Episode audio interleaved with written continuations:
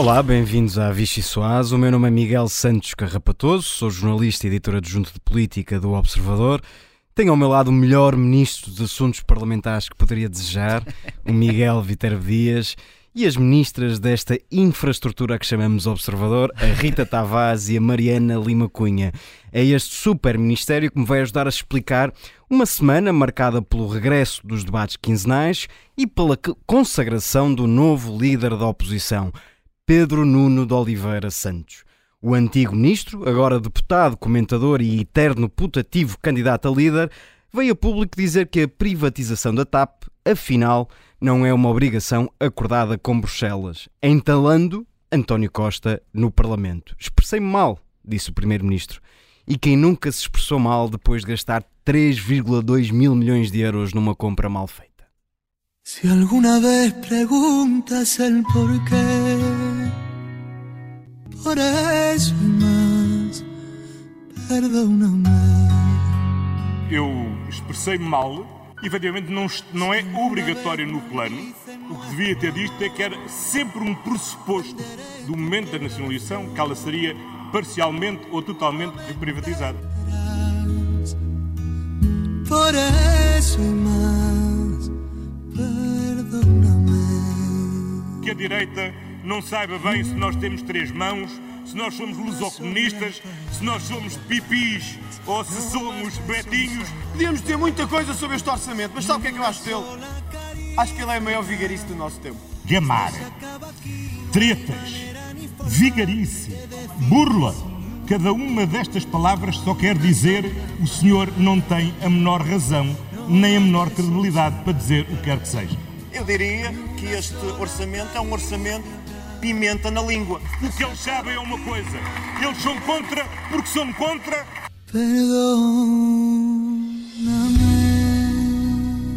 No meio de tudo isto, o líder do Partido Socialista, Luís Montenegro, perdão, no meio de tudo isto, o líder do Partido Social Democrata, Luís Montenegro, vai pressionando um governo PSD-CDS, perdão, no meio de tudo isto, o líder do Partido Social Democrata, Luís Montenegro, vai pressionando o governo socialista com uma renovada mensagem: há mais vida para além das contas certas.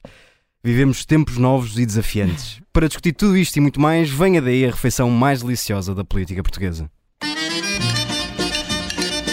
Para Tens mais. melhor esse teu discurso de entrada, Miguel. Estás-te a enganar muita vez. Enganei, pá. É, é, é, um mundo, ao espelho. É um muito, muito complexo este. E para mais um clássico desta Vichy Soase, Rita Tavares, começo por ti, para te servir uma sopa de três letras, que podem ser TAP ou que podem ser PNS. Vai tudo dar ao mesmo, não é? É. Eh, foi foi um, um momento engraçado esta semana, curioso, que no debate quinzenal, os debates quinzenais regressaram, uh, e, e, e, o primeiro-ministro António Costa lá esteve no Parlamento esta semana, mas Pedro Nuno Santos não. Uh, não estava no plenário, não, não faltou a essa, a essa sessão, uh, mas nem por isso deixou de marcar o debate que eh, não sei, a Mariana também lá esteve comigo a acompanhar, não sei se ela concorda ou não, mas foi talvez, uma, foi talvez uma das primeiras vezes que vimos António Costa um, menos seguro. Houve ali hesitação, uma hesitação nesta uh, questão da, do expressei-me mal, foi evidente. E foi, ontem falava com menos alguns... seguro só em 2014. Pois, eu estava pensando. Eu disse menos seguro, a, eu utilizei seguro. A piada seca. Mas dia ele disse que este orçamento era um porto seguro. Portanto, é a palavra seguro já se pode usar. Mas agora viste o menos seguro. Os seguristas estão revitalizados, como é para o governo e a bancada. estava. mas, eh, mas dizia eu que o vi um bocadinho mais, menos. Um, com aquela, aquela postura de, de, António Costa do quer posso e mando, aquela, e, e no Parlamento tem aparecido sempre numa forma uh, uh, capaz de uh, derrotar a oposição nos debates. É verdade que isso tem acontecido, Desta vez pareceu um bocadinho menos uh, uh, convicto, menos firme, nomeadamente nesta questão da TAP, que foi uma coisa que ele disse no debate da moção de censura. E que foi desmentida por Pedro Nuno Santos na sua estreia televisiva, uh, quando veio dizer que não havia nenhuma obrigação no plano de reestruturação da TAP uh, para a empresa ser uh, privatizada. Uh, ficámos sem perceber bem no que é que António Costa se expressou mal, se eventualmente foi que quando a, a, a, empresa foi reestruturada e quando o governo decidiu nacionalizá-la, não tinha intenção de ficar com ela para sempre. Uh, pode ter sido isso. Uh, mas ficou ali aquela um, hesitação de António Costa nesse debate a marcar uh, o regresso uh, ao Parlamento, que depois teve outros capítulos, nomeadamente aquele em que ele faz aquela. e aí ia preparado, ia mais seguro, uh, uh, aquela, aquela oposição que ele faz depois uh, ao PSD e o ataque que faz ao PSD. E, Uma tentativa e, e de roast, na verdade. Sim, não queria usar a palavra, mas pronto, obrigado, Olha. Estou aqui para ti. Obrigado. E, e que ele fez, fez essa. Enfim, travou ali o combate com o PSD, que é o que lhe convém nesta altura, que é uh, retirando ao PSD os argumentos um a um que o PSD foi usado e contra o PS contra o PS nestes anos todos, o despesista, o uh, falta de confiança para os mercados, desmontou um a um de forma, uh, enfim, doseada com muita ironia. E, e, e, foi o único momento assim em que António Costa esteve na velha forma. Mariana Lima Cunha, é caso para dizer que Pedro Nuno Santos deu um tiro nas caravelas de António Costa? Eu acho que é caso para dizer que Pedro Nuno Santos deu mais trabalho a António Costa no quinzenal do que o PSD. Um... Pronto, e podemos mudar. é um é bom resumo. para dizer é aqui. Uh, e, não é, e, que... e, e, não é só no, no, debate quinzenal, é se calhar desde, desde há muito sim, tempo. Sim, sim, é verdade. Agora fica só um bocadinho mais evidente. Uh, não, mas eu digo isto primeiro porque acho que o PS e António Costa estão de facto com uma dificuldade em explicar as cambalhotas que deram em relação ao assunto da TAP um, as diferenças no discurso, né? lá está, desde o tempo das caravelas que nos lembramos, não nos lembramos efetivamente do tempo das caravelas, lembramos de quando o PS dizia que a TAP eram as novas, os aviões da TAP eram as novas caravelas. para dar conta do que João Galamba disse numa audição em que diz que uhum. o, a posição do PS não mudou, o mundo toda o mundo a volta é que mudou. É que mudou. Sim. O que é normal que faça uma posição mudar. Mas, mas a João Galamba até de vez em quando mudam o próprio calendário semanal, portanto, aqui é terça e tal, portanto, assim, já, não, já não nos devia surpreender. Uh, acho que essa pressa do PS em livrar-se daquilo que, que Luís Paixão Martins dizia que era um ativo tóxico. E que também já mudou um, de opinião, entretanto. Uh, sim, mas isso afinal é só interessa à bolha. Mas uh, há aí um, todo um conjunto de mudanças que o PS está a ter dificuldade em explicar. E portanto a parte mais feliz de facto foi aquela.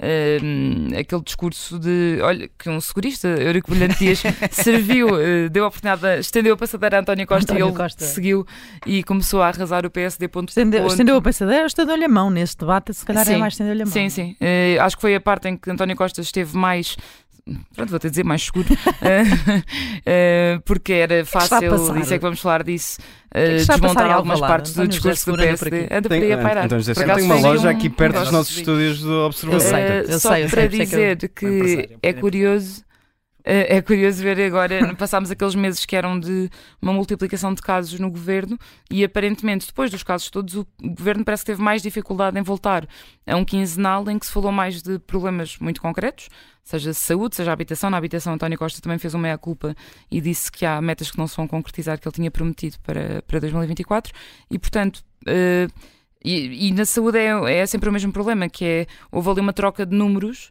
que é muito difícil de avaliar de fora, Mas não é? depois há a questão da gestão, não é? São mais que... cirurgias ou mais consultas, Sim. são mais listas de espera, e mas há menos médicos de família. critica, sobretudo, a capacidade de gestão, ou a incapacidade Sim, de gestão, mais tendo em conta que há mais é que não tudo, há... porque é que não, Exatamente. É que não continua a funcionar tudo mal. E acho que é nesses problemas que afetam, vamos usar a expressão, o país real, que o Governo está a ter mais dificuldade em, em expressar-se e em justificar-se. Uh, claro que sim. Uh... Tirei as palavras, Miguel. Tiraste-me porque disseste que, que, basicamente disseste que é, é nos problemas que afetam o país real que o governo está a ter mais dificuldade em Sim. responder. Eu pergunto que problemas outros existem que não aqueles que afetam o país real. Uh, é assim, a partir de um também... governo uh, governa para um país real. Uh, Mas há os problemas ah, da bolha político-mediática. Exatamente. É? E há os problemas às vezes da bolha do governo, que um governo descoordenado também não convém, não convém que aconteça. E aliás, tu atribu atribuíste-nos, aliás, a mim e à Rita Pastas nas infraestruturas. Eu gostava de recusar esse convite, porque é uma, é uma pasta perigosíssima. Tenho a pasta da administração interna, se quiser. Dá-me uma pasta mais segura, Miguel. Miguel Viterbo Dias, vou-te servir Sim. uma sopa ao contrário. Eu aceito qualquer pasta, eu já estou por tudo. uma sopa ao contrário. É daqueles homens que estão disponíveis para, para o que o partido quiser. Tu que és um conhecedor. Vais mudar do... de assunto. Eu queria vou, só dar senhor. uma nota sobre Pedro Santos, me permites. Depois, de mudar de depois o, os nossos camaradas da, da, publicidade dão-nos total. Era uma nota muito rápida, que é uh, o Pedro Santos disse na, na primeira intervenção do comentário da SIC que ia fazer política da forma que ele entende que pode ser mais onde pode fazer mais política. E entendeu que, pelos vistos, segunda compensa estar na SIC, quarta não compensa estar na quinzenal. Era só essa nota de rodapé. Muito Podes bem. prosseguir, Ele Miguel. disse que ia Obrigado. fazer Vou política e fez. Para te servir, dizia eu, uma sopa ao contrário. Tu que és um conhecedor, um conhecedor de- do, do lado mais íntimo, se quiseres, da, da direita portuguesa, o que te parece deste, desta renovada mensagem de, de Luís Montenegro? Que afinal há vida para além das contas certas. Se alguém saber, pensei por momentos que me ias provocar com o José Eduardo Martins, que foi para o Facebook dizer que a melhor sopa da pedra que comeu foi na Figueira da Foz. Também vi isso, não também admito. vi Isso é muito Eu disruptivo. não admito. Mas pronto, sobre... oh, isto também é dar a outra face. Tira um Portugal Meirim. É que o Miguel ouviu a pergunta do Miguel e agarrou-se à cabeça para os nossos ouvintes que não estão a ver.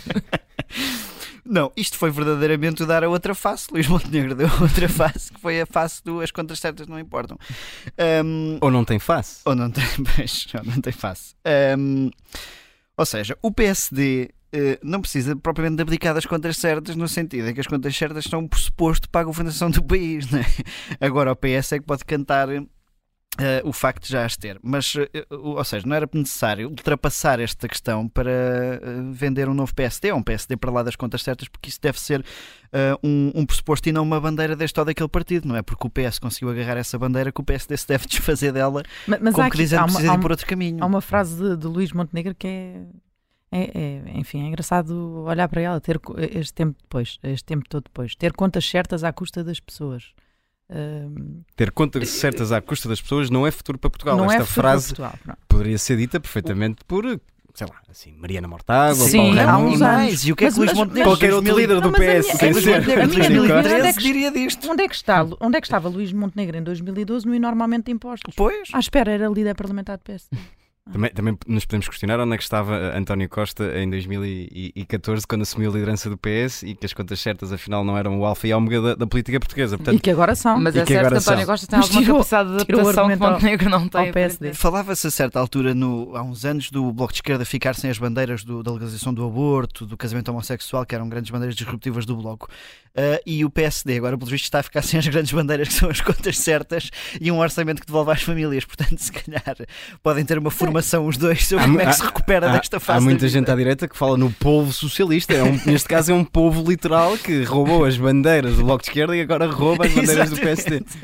E André Ventura já vai dizendo que dentro de alguns anos as bancadas do PSD vão ser ocupadas todas pelo Chega. Vamos ver se. Isto podemos transformar as legislativas, na- na- na- as primárias do PS nas legislativas de Portugal, porque escolhíamos ou Pedro Nuno Santos ou António Costa. Saberíamos E isso que. podia, já porque estamos nesta, esta podia fomentar também o regresso de António José Seguro, que Sim. era alguém tido mais à direita. Porque não? Ou Há mais ao muito centro, tempo que não se falava tanto. António José Seguro no programa. E como estamos muito animados, vou ter de servir a nossa terceira e última sopa para falar de um tema, um tema um bocadinho mais sério do que as contradições, quer do PS e PSD. Mas, Mas também também- as tem.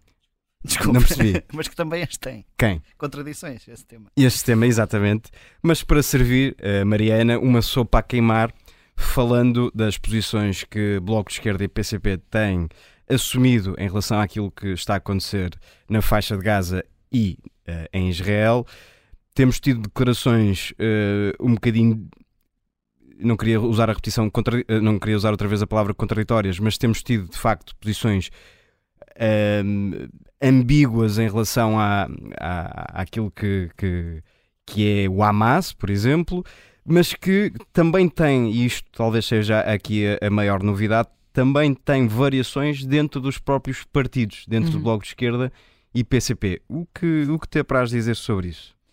Hum, Eu acho que é mais um assunto delicado para a esquerda. Nós todos vimos o que aconteceu quando o PCP eh, assumiu a posição que assumiu em relação à, à Ucrânia e à Rússia.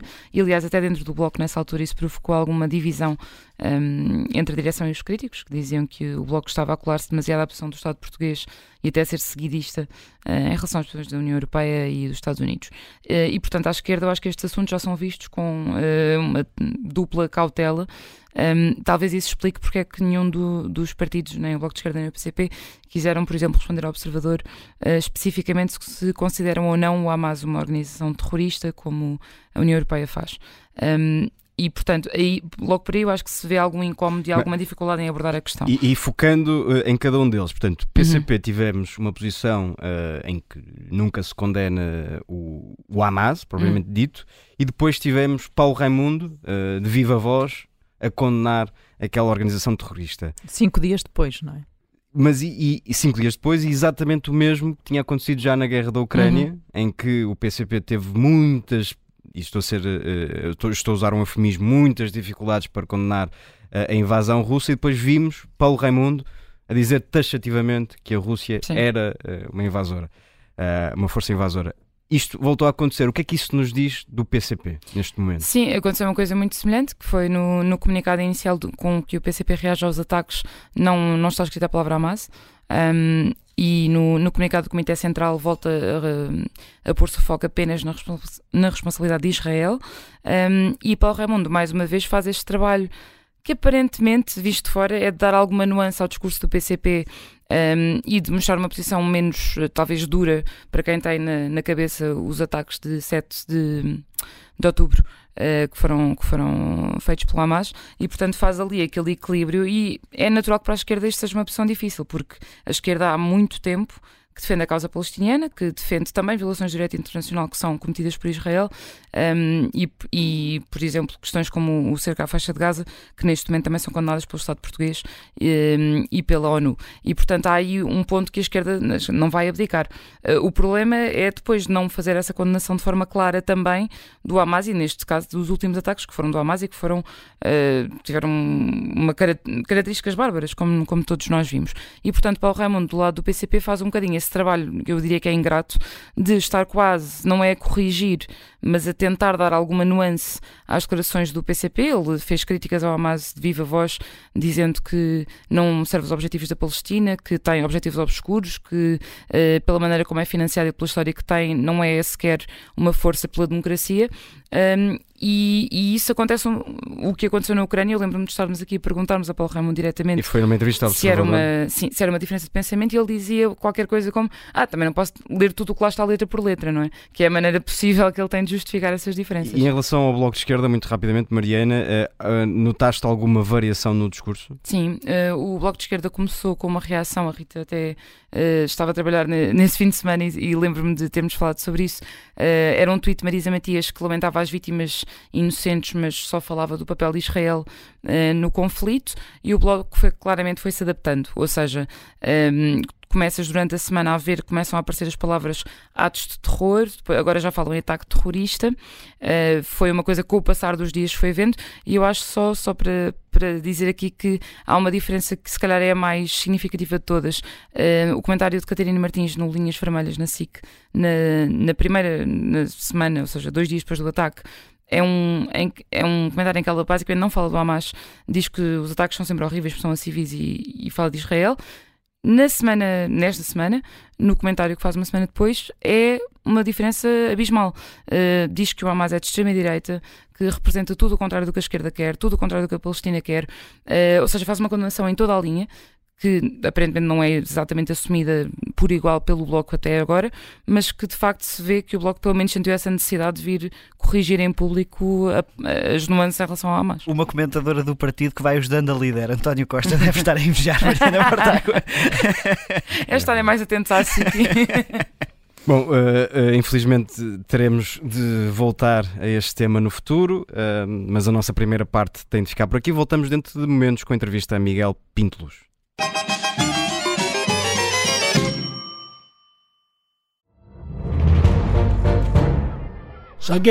Tirei, tirei a faca. Fui, empunhei e mesmo no momento em que. Esta é a história do homem obcecado com a infiltração do comunismo na igreja que quis matar João Paulo II em Fátima. Matar o Papa é uma série para ouvir em seis episódios e faz parte dos Podcast Plus do Observador. Estreia a 13 de maio. Os Podcast Plus do Observador têm o apoio da Kia. Olá, bem-vindos à segunda parte da Vichy Soase. Temos connosco Miguel Pinto Luz, vice-presidente do PSD. Bem-vindo. Bom creio, dia. creio que é uma, uma estreia na Vichy Soase, vamos a isso. Hum, escreveu uma carta aberta a António Costa onde o acusa de mentir e caluniar sobre o processo de privatização da TAP. A terminar nessa carta parece sugerir que vai processar o Primeiro-Ministro caso este não se retrate. É algo que pondera fazer? Mais uma vez, bom dia, muito obrigado pela oportunidade. De facto, não é a primeira vez na Vichy Soares, mas já vai, já vai um tempo desde a última É vez. E, verdade. portanto, estava mas- estava mas na disse- dúvida. Mas, mas eh, dizer-vos que escrevi a carta por, por, por uma necessidade cívica, por uma necessidade quase, quase pessoal e, e familiar, porque para além de político e estar na vida pública há mais de 20 anos, sou pai, sou marido, sou filho e vi-me atacado, já não a primeira vez, mas desta vez de uma forma muito direta, no debate eh, quinzenal do seu Primeiro-Ministro. E, portanto, fiz no sentido de repor a verdade, verdade que já, que já tinha sido sufragada muitas vezes, primeiro nas urnas, depois pelo Tribunal de Contas, depois pelo Ministério Público, depois por colegas vossos nos mídia, depois por uma comissão parlamentar de inquérito, mas o seu Primeiro-Ministro insistiu numa mentira, aliás, numa resposta quase infantil de percebeu que tinha sido apanhado e se tinha sido desmascarado pelo próprio ex-ministro Pedro Nuno Santos numa outra mentira e, portanto, chuta para a frente, como é seu habitual, com, com, uma- com metáforas, com brincadeiras, com, com, eh, com um tom jocoso, mas aí chuta para a frente com outra mentira e atacando-me diretamente. E, portanto, tive que o fazer. Agora, a sua pergunta concretamente. Eu, para já, tenho que aguardar se escrevi uma carta e se lança um desafio ao seu Primeiro-Ministro. Mas não é expectável que António Costa mude de opinião ou que se retrate publicamente. eu vou, vou ser completamente sincero. Eu, eu tenho muito poucas dúvidas se, eh, acerca do que é que António Costa vai fazer ou não, mas agora aguardo, expectante. E depois reservo-me o direito de continuar, utilizando os meios que achar necessários, a defender o meu bom nome. Eh, e, portanto, vivemos num Estado de Direito e todas as ferramentas são possíveis. Mas eu não quero agora adiantar nem colocar a discussão, nem o foco nas armas que irei utilizar ou não para a defesa do meu E, e articulou-se com Luís Montenegro ou envia esta carta ou publica esta carta a, a título pessoal? A carta é naturalmente a título pessoal, mas naturalmente também, apesar de nós na vida termos múltiplos chapéus, e, e alguns dos quais já vos disse há bocadinho, o pai, o marido, por aí fora, também sou vice-presidente do PSD, como vocês disseram e bem, e bem disseram na apresentação que me fizeram no início. Eh, e, portanto, naturalmente tive que informar o presidente do partido do que é que iria fazer, eh, e ele foi solidário comigo, porque percebeu que eu tinha sofrido, um, um vice-presidente dele tinha sofrido um ataque, um ataque político, de caráter pessoal também, mas um ataque político, porque o ataque que me é dirigido é eh, eh, no âmbito de funções que eu exerci no governo, no 20 Governo Constitucional, como Secretário de Estado dos Transportes e Infraestruturas. E garante nesta carta eh, que tudo foi feito em conformidade. Já nesta entrevista remeteu para a tal auditoria do Tribunal de Contas. Entretanto, vai ser feita uma nova auditoria, desta vez com um olhar renovado sobre os famosos fundos Airbus. Teme que o Tribunal de Contas venha a mudar de posição em relação ao negócio da privatização da TAP? De forma nenhuma. E os fundos Airbus também foram escalpelizadamente explicados eh, eh, na CPI. O Partido Socialista tentou fazer essa mais uma manobra eh, de propaganda e tentar desviar as atenções. Foram explicados e muito bem explicados e, e com toda a certeza e todas as auditorias que venham são bem-vindas. E, portanto, os governantes da altura onde eu me- incluo agimos de boa fé, agimos defendendo o interesse público, agimos consubstanciados e alicerçados na lei eh, e isso tudo fizemos para defender os interesses últimos do Estado português e dos portugueses. E é isso que nos movia e é isso que nos move hoje. E, portanto, que façam as auditorias todas que entenderem, porque são sempre bem-vindas. Deixando o passado e, falar, e falando sobre o futuro da TAP, o PSD pondera pedir a reapreciação parlamentar do decreto de privatização da companhia aérea. É algo, é algo que, que estamos ainda a analisar. O decreto é- é- é- ainda precisa de alguma clarificação, eh, nomeadamente no que diz respeito ao caderno de encargos, e hum, eh, mais pormenores são necessários saber sobre, o- sobre o processo. E, e se entendemos que há zonas nebulosas, claro que, que- que iremos fazer. Que zonas Já- nebulosas poderão ser essas? Que linhas vermelhas, se quiser, eh, o PSD Desde tem de, logo- tem de desde ver logo há uma diferença que para, para não obstaculizar o processo? Desde logo há uma diferença eh, em relação à nossa privatização, é que parece que o Partido Socialista não quer vender a TAP toda. Quer fazer aqui um bocadinho de TAP boa e TAP má. Pois, olha, em 2015 a tal eh, assinatura irresponsável às 3 da manhã decretou a privatização de toda a TAP, do osso e da carne, do bom e do mau. Eh, António Costa parece que agora quer vender o bom eh, e deixar o osso para os portugueses pagarem. Aliás, como estas faturas sucessivas que o Partido Socialista irá deixar para as gerações vindouras, mas isso, infelizmente, tem sido os nossos dia, eh, o nosso dia a dia nos últimos oito anos. Uh, recentemente, e mudando um bocadinho do tema da TAP, mas mantendo neste universo, recentemente ameaçou o PSD, ameaçou quer por si, quer depois por Luís Montenegro, vou usar uma expressão que é, que é minha, mas ameaçou rasgar o acordo com o PS para o novo aeroporto de Lisboa. Muito concretamente, o que poderá levar o PSD a afastar-se desse acordo com o PS? Bem, a expressão é mesmo sua. nós não ameaçámos nada, nós fizemos um aviso à navegação, que é importante fazer-se em política, a clareza é fundamental. E, portanto, nós há um ano sentámos de boa fé, há mais de um ano agora, sentámos de boa fé com o Sr. Primeiro-Ministro e com o Ministro das Infraestruturas de então, porque nos foi pedida ajuda depois daquele célebre episódio da desautorização do Ministro das Infraestruturas, que todos nos lembramos, um episódio também triste uh, para a democracia portuguesa. Mas aconteceu e depois chamaram o PSD para acudir e criar aqui uma plataforma de entendimento. Que diga que diga-se que concordamos com ela, porque de facto há temas que, são, que, que, extravasam o âmbito de uma só legislatura, de um só partido, e, portanto, esses consensos são bem-vindos. Então, reformulando nós... a minha pergunta, o que poderá levar o PSD a afastar-se dessa plataforma de entendimento? O que é que o Mas governo... deixe-me dizer-lhe, deixe dizer porque quem nos está a ouvir pode não se lembrar o que, é que, o que é que era o acordo. O acordo era claro. Criação de uma comissão técnica independente que, pela primeira vez, pudesse estudar todas as localizações, todas aquelas que o governo quisesse ou que a sociedade civil viesse a introduzir para serem discutidas. Depois, que essa comissão técnica fosse verdadeiramente independente na escolha dos seus protagonistas, que não tivessem tido nada a ver com processos passados, com nenhuma das localizações, que se garantisse total independência do processo.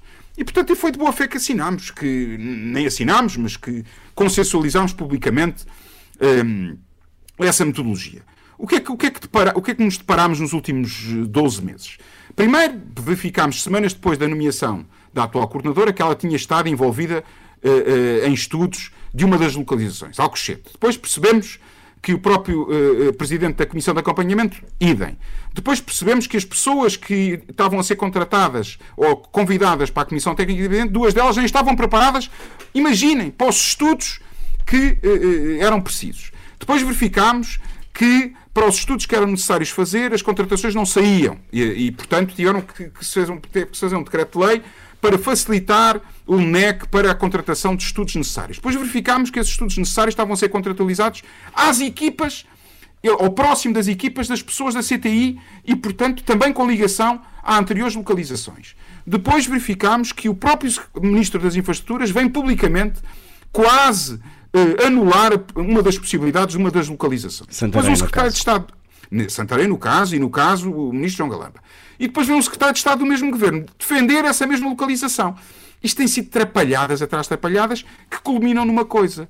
Uma comissão técnica independente requer independência, desde logo, perdão, e depois recato. E algo que, que, que estranhámos logo desde o início foi sucessivas entrevistas, capas de jornais da coordenadora da CTI. Mas que diabo? Uh, uh, para uma comissão técnica é preciso tantas entrevistas e dizer tanta coisa quando ainda nem se tinham os estudos, não se tinham as equipas, não se tinha contratualizado tudo o que era necessário. E, portanto, o que é que precisa mais e, portanto, o PSD para... O PSD continua, avalizar... o que dissemos. Agora, respondendo à sua pergunta. A nossa avaliação até agora é de uma enorme preocupação estamos, uh, estamos o nível de confiança diminuiu drasticamente por tudo aquilo que vimos. Continuamos a aguardar, a aguardar o relatório final. Se o relatório final se consubstanciar numa análise independente de todas as localizações e que verificarmos que todas as variáveis, entretanto, foram corrigidas, manteremos a nossa posição. Naturalmente, se verificarmos que este enviesamento que percebemos desde o início que estava a acontecer que continuou, perdurou, adensou-se e não foi feito aquilo que foi acordado há um ano, o PSD não pode fazer outra coisa senão defender os interesses dos portugueses e do futuro do país, eh, eh, eh, tornando público que aquilo que foi acordado não foi aquilo, não foi aquilo que foi feito. Miguel Pinto, Mas a CTI, deixa-me só concluir isso, a hum. CTI não tem que escolher localizações. A CTI só tem que avaliar todas. E depois quem escolhe localizações são os políticos. Em democracia, quem toma decisões são os políticos, não são os técnicos. Sim, a decisão não vivemos é política, isso já está definido não vivemos numa tecnocracia. Entre PSD e Governo. Não é? Objetivamente, um, não vivemos na tecnocracia. Deixe-me só, Miguel Penteluz, passar aqui para a parte do, de, das perguntas sobre o orçamento do Estado. Uh, o líder do PSD, Luís Montenegro, causou alguma controvérsia por classificar o orçamento de pipi. Concorda com a utilização do termo? repare uma coisa, eu acho que perdemos demasiado tempo com, com, com questões de pormenor. Uh, uh, É a reação do maior Podia- partido da oposição e foi escolhido eu sei, eu sei. Não, não foi essa. Não, isso é de uma enorme injustiça e de uma enorme ligeireza na análise. O, PSD foi A o frase foi partido. dita por Luís Montenegro, líder do Não, PSD, não, ou não foi? não- foi não- feita em não reação não ao ouviu- PSD. Não me ouviu dizer o contrário. O que eu estou a dizer é que é de uma enorme ligeireza, e repito, uma enorme ligeireza de análise daquilo que foi a posição do PSD sobre eh, o orçamento. Foi o primeiro partido que apresentou propostas alternativas. Foi o primeiro partido que analisou o orçamento de A a Z e apresentou-as. E depois, num Conselho Nacional, o líder do partido faz, um, faz um- um- uma declaração pública eh, em que utiliza esse per- po- eh, Perguntar-me-ia, eu utilizaria, possivelmente não, não somos todos iguais, mas de, de facto é um epito que coloca a nu a infantilidade do orçamento, a mentira constante do orçamento, Portanto, foi o ligeira a enganar os portugueses. Talvez tenha sido ligeira, mas se calhar é, é para um orçamento ligeiro e com enorme ligeireza que tem que se utilizar termos ligeiros. Para os portugueses perceberem que, de facto, este orçamento é um exercício eh, de pura mentira, que não serve pouco à discussão deste orçamento. Quando nós sabemos que na sua execução nada vai ser feito, que se diz uma coisa à segunda-feira e pratica-se outra, que se numa conferência de imprensa com 10 slides de PowerPoint se diz uma coisa, mas nas entrelinhas se faz outra. E isto é um exercício constante há oito anos. Engano atrás de engano. E por isso basta de mentiras, basta de logro, basta de enganarem os portugueses e fazerem os portugueses passarem os portugueses de parvos. O PSD não o passam por parvos, seguramente. Uh, uh, Deixe-me ir também às propostas do PSD, que também tínhamos aqui uma pergunta sobre isso. Nos últimos meses, uh, o PSD defendeu, por exemplo, a redução do IRS como prioritária, o descongelamento do tempo de serviço dos professores e uma possível renacionalização da REN. Agora, no encerramento das jornadas parlamentares do PSD, Luís Montenegro defendeu que há vida para lá das contas certas. Existe uma inversão das bandeiras do, do PSD? De forma nenhuma. Eh, Nós, nós eh, registamos com muito, com boa nota o Partido Socialista ser um partido agora de contas certas. Agora, contas certas, mas em mentira. Portanto, temos orçamentos de mentira. E, portanto, tivemos primeiras cativações e agora inauguramos um novo, um novo ciclo que, que- que o Ministro das Finanças disse com pompa e circunstância que ia acabar com as cativações, que era um instrumento que utilizava constantemente para apresentar um orçamento que dizia que aumentava a despesa na saúde, a despesa na educação, a despesa na justiça, a despesa aqui e ali, e depois ao longo do ano, isso víamos que os serviços estavam cada vez pior e continuamos a assistir ao destruir do Estado Social e ao, ao destruir do- do- dos serviços públicos. Em relação à, à- à- renacionalização da REN, o, o, seu, o, o seu presidente do partido, o Dr. Luís Montenegro, disse numa entrevista a, um, um órgão vosso concorrente, eh, eh, que eh, um órgão, por acaso não é vosso concorrente, um- uma televisão, que dizia de uma forma muito clara que no passado, se tivesse que avaliar alguma das, das privatizações que foram feitas por anteriores governos do PSD, se calhar essa era uma daquelas que, que, que o levaria a pensar novamente. Eu acho que estes exercícios de honestidade, estes exercícios de transparência, num país que vive em logro permanente e em mentira permanente, são positivos. E, e- e denotam uma coisa: o enorme caráter de Luís Montenegro e a transparência com- que tem ao falar com os portugueses. Primeiro, naquela expressão que utilizou há pouco, eh, eh, que, que avaliámos de, de mais ligeira. Mas é assim. É assim que Luís Montenegro exp- expressa também o seu caráter genuíno e de transparência. E agora, eh, também nessa questão, que avaliou também com distanciamento aquilo que foram as posições do PSD lá atrás. Eh, e, portanto, não, não, não proclamou que seria a intenção neste orçamento o PSD renacionalizar a REN. Isso não o fez, longe disso. Tem, tem sido dito e escrito que este orçamento poderia ser perfeitamente apresentado pelo PSD. O que fariam de, de diferente se, fosse, se fossem vocês a apresentá-lo? Desde logo não era, não era um orçamento de mentira. É os números que, apresentassem, que apresentássemos agora eram números que tensionávamos de facto cumprir e, e sermos avaliados por esses números na execução orçamental daqui a um ano. E, portanto, é, é isso que é importante em democracia. O orçamento tem que ser um instrumento de debate político, dialética política, mas tem que ser um, um instrumento de verdade. Só assim conseguimos estar a discutir aquilo que são as grandes opções eh, eh, governativas. E, portanto, desde logo, deixava de ser um orçamento de mentira e passava a ser um orçamento de verdade. Depois, as apostas que dissemos claramente, antes do próprio Partido Socialista as fazer. Repare que o Partido Socialista, há um ano esta parte, anda a reboque, permanentemente. Claro que depois, como tem mais informação do que o Partido Social Democrata, porque nós pedimos sucessivamente informação e não, não nos dão, claro que depois tenta ir sempre mais além do que o PSD foi. O PSD, como um partido sério e honesto, apresenta aquilo que, ao- à luz da informação que tem no momento, acha que poderia fazer. Fizemos no pacote de emergência social, fizemos na habitação, fizemos agora no orçamento. E, portanto, e depois veio o Partido Socialista, bem, temos que fazer mais do que eles propuseram. Vamos a reboque, mas vamos fazer mais. E depois fazem um bocadinho mais, há coisas que fazem um bocadinho menos, há coisas que enganam, há coisas que dizem que vão fazer e depois não fazem. Mas isso fruto de uma enorme opacidade na governação, opacidade na distribuição uh, uh, dos valores uh, da gestão pública. Repare, desde logo, na questão do tempo de serviço dos, do, dos, dos professores. Nós já pedimos, há quase um ano, a valoração de quanto é que poderia custar ao Estado essa recuperação do tempo. Respostas zero. Respostas zero. E, portanto, o PSD teve que fazer um trabalho de diálogo permanente com os professores, com os sindicatos, eh, eh, com, eh, com, com a administração, no sentido de perceber quanto é que isto podia avaliar com o PSD. Não pode fazer propostas que depois não as possa ver cumpridas.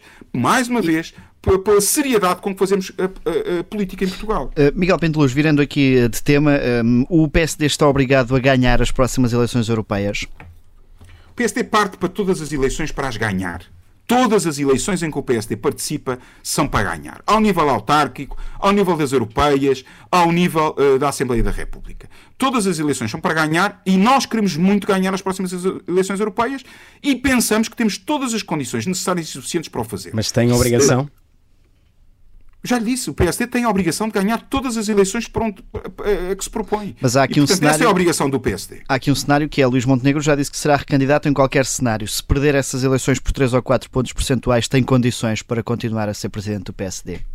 Com essa, essa obrigação é feita, de ganhar. Essa avaliação é feita pelo líder do partido e ele já foi muito claro. E também mostrou aí honestidade e transparência. Eh, eh, e, portanto, deixa claro que mesmo que venha a perder as eleições, e isso fruto depois de muitas perguntas das senhoras e senhores jornalistas, eh, eh, o do partido foi, foi cabal ao dizer que, mesmo que as perca, tenciona ser avaliado pelos seus eh, correligionários do partido. E, portanto, e bem, e quer fazê-lo, essa foi a opção dele, essa é aquilo, é, é aquilo que ele irá fazer. E, e o Miguel Pinto Mas agora, se me perguntar se acha que isso vai acontecer, acho que não vai acontecer. Porquê? Porque vamos ganhar as próximas eleições europeias. Mas o Miguel Pinto Luz, sendo vice-presidente, continuará ao lado de Luís Montenegro caso se recandidate depois de uma derrota nas europeias? Naturalmente. Estamos, estamos no, na, na, na futurologia. Repare, Luís Montenegro mostrou também aqui o seu caráter ao ter-me convidado para a sua equipa. A mim, ao Paulo Rangel, que, como sabe, no passado nem sempre tivemos do mesmo lado das, da barricada. Foi magnânimo, foi um líder que está a unir o partido, está a conhecer o partido de norte a sul, melhor ainda, porque ele já o conhecia bem, e de facto apaziguou um partido que estava profundamente dividido, que tinha feridas que ainda hoje estão a sarar. E portanto ele fê-lo. E portanto eu só tenho um rosto e sou leal e sou uh, uh, absolutamente uh, direto nessa minha forma de fazer política. A, a questão, Miguel Pedroso, é, é, sendo... Estarei, sendo... respondendo, respondendo, estarei com Luís Montenegro, claro que sim que estarei. Mas sendo corresponsável pela estratégia que está a ser seguida, em caso de derrota nas próximas eleições europeias, tirará ou não um, ilações sobre esse resultado. Portanto, deixará ou não a direção do partido se o PSD perder as próximas europeias? Oh, oh, oh Miguel, uma equipa uh, fala em uníssono. Eu, as minhas equipas falam sempre em uníssono. E eu faço parte de uma equipa. Uh, e o líder da minha equipa chama-se Luís Montenegro. E, portanto, não é o Miguel Pinto Luz que faz essa análise. É Luís Montenegro e depois a sua equipa. E nessa altura tiraremos as ilações políticas. Mas, já, mas já, já os portugueses já sabem que Luís Montenegro será recandidato e quer ser reavaliado pelos seus correligionários do partido daquilo que foram dois anos de mandato que reunificou o partido, que trouxe o partido outra vez para uma oposição permanente, para uma oposição mais ativa, para uma, uma oposição proativa, liderou os, os principais dossiês nacionais da política, das políticas públicas, lutando contra uma máquina infernal de comunicação, contra uma máquina de logro, uma máquina de mentira, uma máquina que está a colocar em causa a médio e longo prazo o futuro do país. Mas, Miguel Pípulos, e... Eh, voltando às consequências dessas eleições, eh, Pedro Passos Coelho tem feito saber que está na reserva e pronto para liderar o partido caso o PSD perca essas próximas europeias. Nesse cenário, que seja de derrota de Luís Montenegro, a atual direção deve deixar o caminho livre. Bem, vocês vão tentar fazer a pergunta de várias formas, é o vosso trabalho. Primeiro, eu não vi o doutor Pedro Passos Coelho dizer isso em lado nenhum. E, portanto, tem feito saber é coisa que eu não conheço em política. Então, já disse aqui algumas três ou quatro vezes que sou absolutamente, que sou absolutamente transparente e direto, eh, tem que o ser. Não vi o Dr. Pedro Passos Coelho, de quem sou amigo e, como sabem, fiz parte de governos seus e de equipas suas eh, na liderança do PSD, não ouvi dizer isso em lado nenhum. E, portanto, tem feito saber. Não sei por quem, eh, nem em que circunstâncias. Não acredita depois, que Pedro Passos Coelho esteja disse, disponível já- para voltar. nem acredito nem deixo de acreditar, não ouvi dizer isso, e portanto não, não, não, não mas também não me preocupa, porque volto-lhe a dizer, ah, ah, faço parte de uma equipa, continuei a fazer parte dessa equipa e o líder dessa equipa já foi muito claro quanto ao futuro. Ehm, são públicas as suas posições contra a ideia do tal cordão sanitário em torno do Chega. Recentemente, Luís Montenegro veio dizer não é não a André Ventura. É um erro.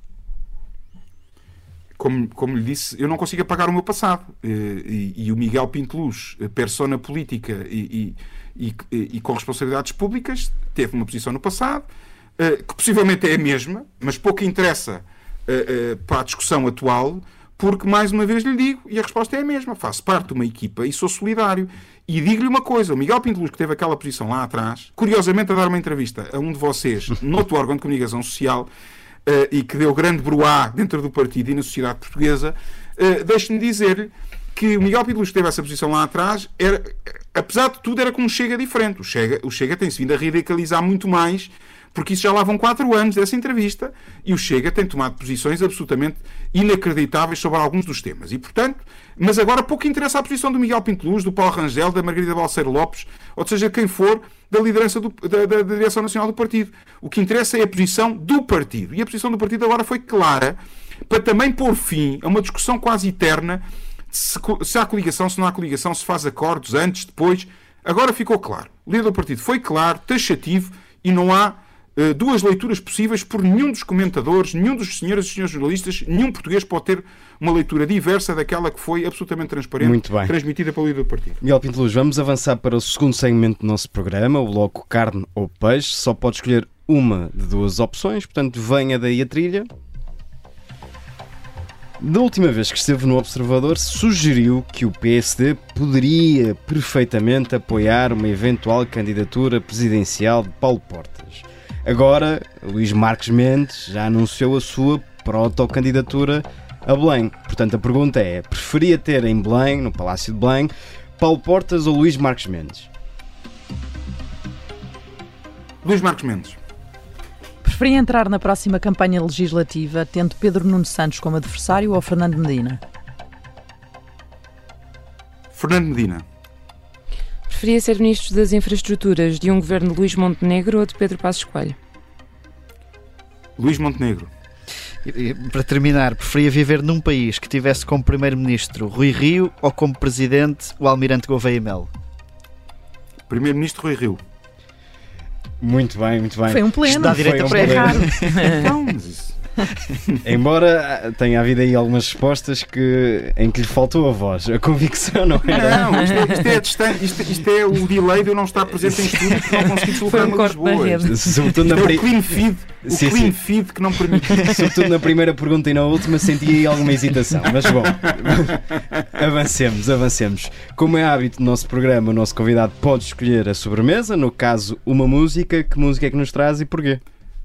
Chave dos Sonhos, eh, Luís Represas, eh, e portanto, porque de facto nós precisamos de reencontrar a nossa chave dos sonhos para abrir todas as portas e as janelas que pudermos abrir e, e dar esperança outra vez aos portugueses. É uma, é uma música que, que, que me segue, uma canção que me segue desde sempre, que eu a tenho como referência e muito inspiradora nesta capacidade que temos de pensar e de sonhar e de ir mais alto. E portanto é isso que desejo para os portugueses e portanto a chave dos sonhos. Miguel Pinto Luz, muito obrigado por ter vindo à Vichy Soase. Foi um gosto, como sempre.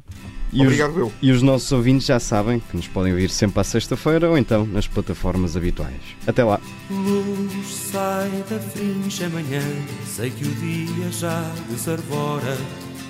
Chave dos sonhos na mão, olho-te e vais embora. Sais pela rua veloz, sinto a brisa do teu corpo perto. Chave dos sonhos guardei no quarto já deserto. Passei a noite em claro, passei pela noite em ti e abri com a chave dos sonhos a porta e a varanda que em sonhos abri. Passei a noite em claro, passei pela noite em ti. E abri com a chave dos sonhos a porta e a varanda que em sonhos abri. São mais confusas agora as imagens que em ti eu tocava. Eram do sonho de olhar o que o prazer mostrar. Chave dos sonhos na mão, entrarei em qualquer fechadura. Para lá da porta, ou melhor, é sempre da aventura. Passei a noite em claro, passei pela noite em ti. E abri com a chave dos sonhos a porta e a varanda que em sonhos abri. Passei a noite em claro, passei pela noite em ti. E abri com a chave dos sonhos a porta a varanda que em sonhos abri. Guardo com a chave dos sonhos segredos que o corpo merece. Se alguém não quis arriscar, então que o não tivesse. Ontem arriscaste mais do que uma simples coisa exigia. Deste-me a chave dos sonhos, o caos e a harmonia.